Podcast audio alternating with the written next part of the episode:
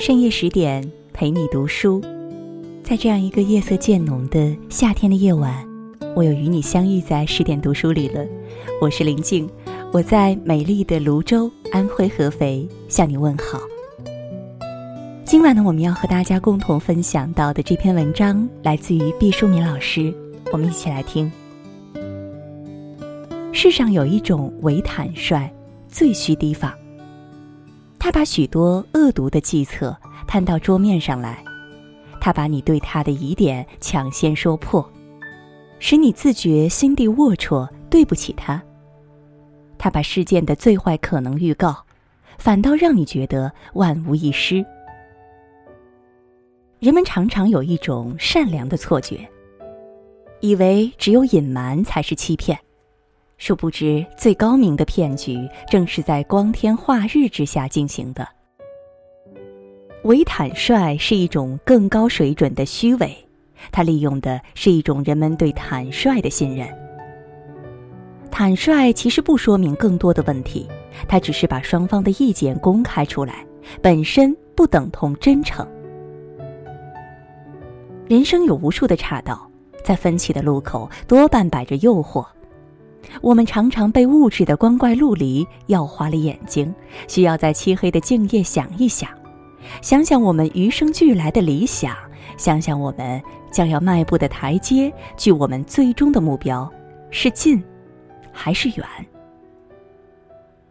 眼睛当然是有用的，但有时闭上眼睛的时候，我们才能更好的倾听心灵的回答。不负责任的表扬，往往比批评。还令人难堪，因为他并没有注意到你的真正长处，仅仅是借此显示个人的风度。当他对你最有好感的时候，都这样疏忽大意，可见你在他心中的位置。不实的批评，你还有权愤恨；对于不实的表扬，你只有悲哀。我对赞同我的人，感悟的是他的善意。我对反对我的人考察的是他的智慧。如果在赞同者那里看到的是奉迎，在反对者那里感觉的是愚昧，那么这两种人的意见我都不屑再听，任凭人们讨论我的孤僻和不逊，自己并不在意。有些人无时无刻在显示他们的重要，高声说话，目光威严的扫射。很喧哗的笑声，不合时宜的服装和故意迟到，甚至不断的在报刊制造耸人听闻的噱头。我总在这些做作的举动之中，发现一种属于恫吓的虚弱和勉力为之的疲倦。生命是为自己而存在，它是一种朴素而自然的事情，不是在众人之前的杂耍。拒绝是没有错的。错误的是我们在拒绝前做出的判断。我们不要害怕拒绝，我们只需要更周密的决断。比起赞同来，我更欣赏拒绝。拒绝是一种删繁就简，拒绝是一种举重若轻，拒绝是一种大智若愚，拒绝是一种水落石出。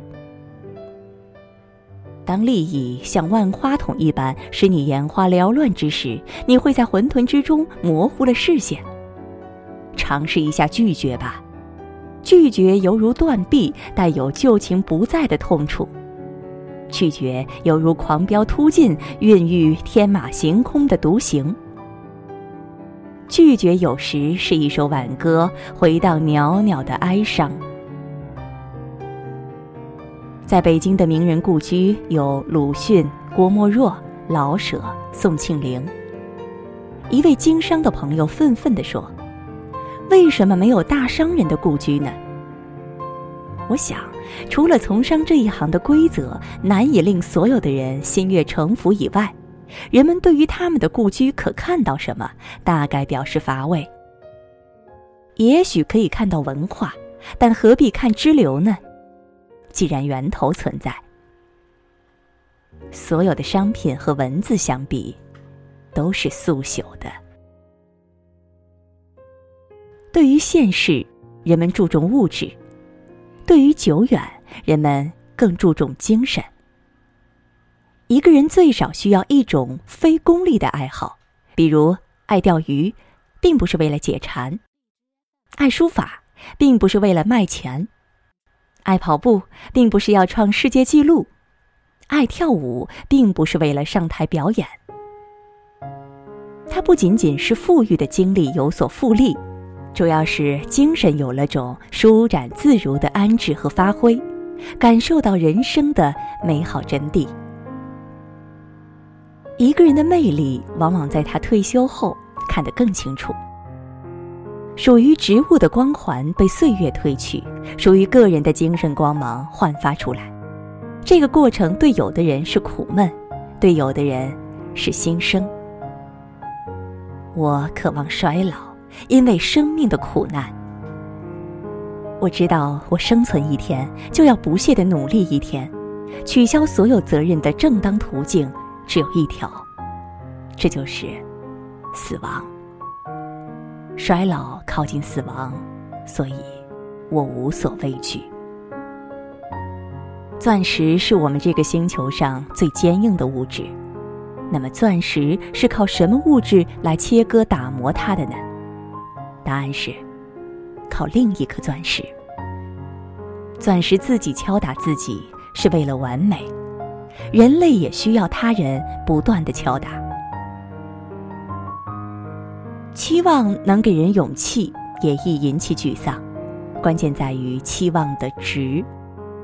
期望既不应太少，也不能太多，但适中的量很难掌握。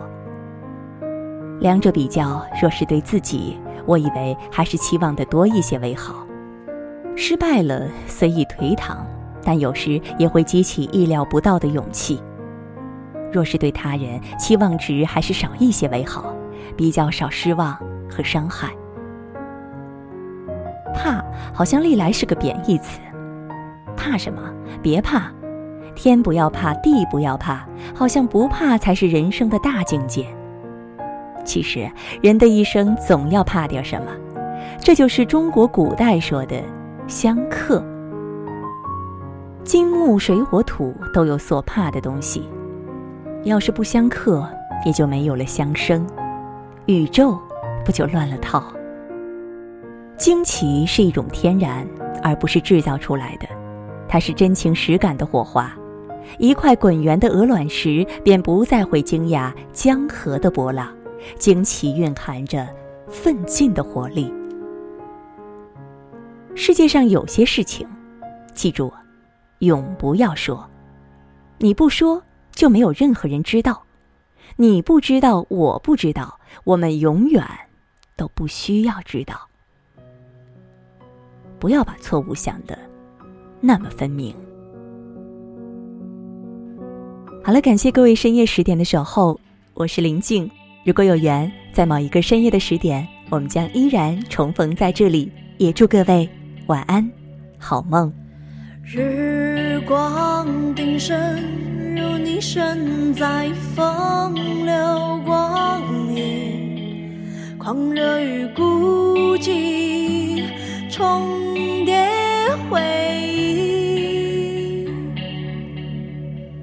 在无处落脚的人海里，你的。停靠成为岛屿，成为陆地，成尸体爱你锋利的伤痕，爱你成熟的天真，多谢你如此精彩耀眼，做我平淡。岁月里星辰。其实都是骗。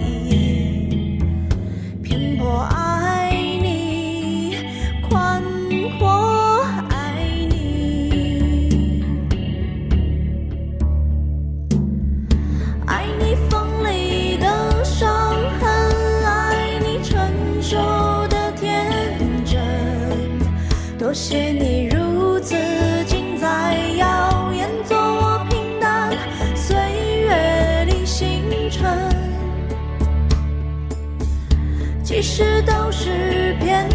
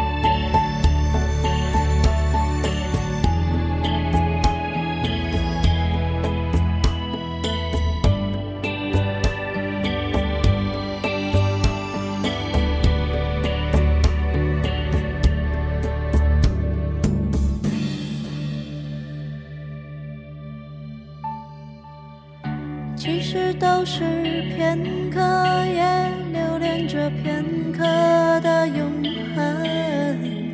任你去山高水远你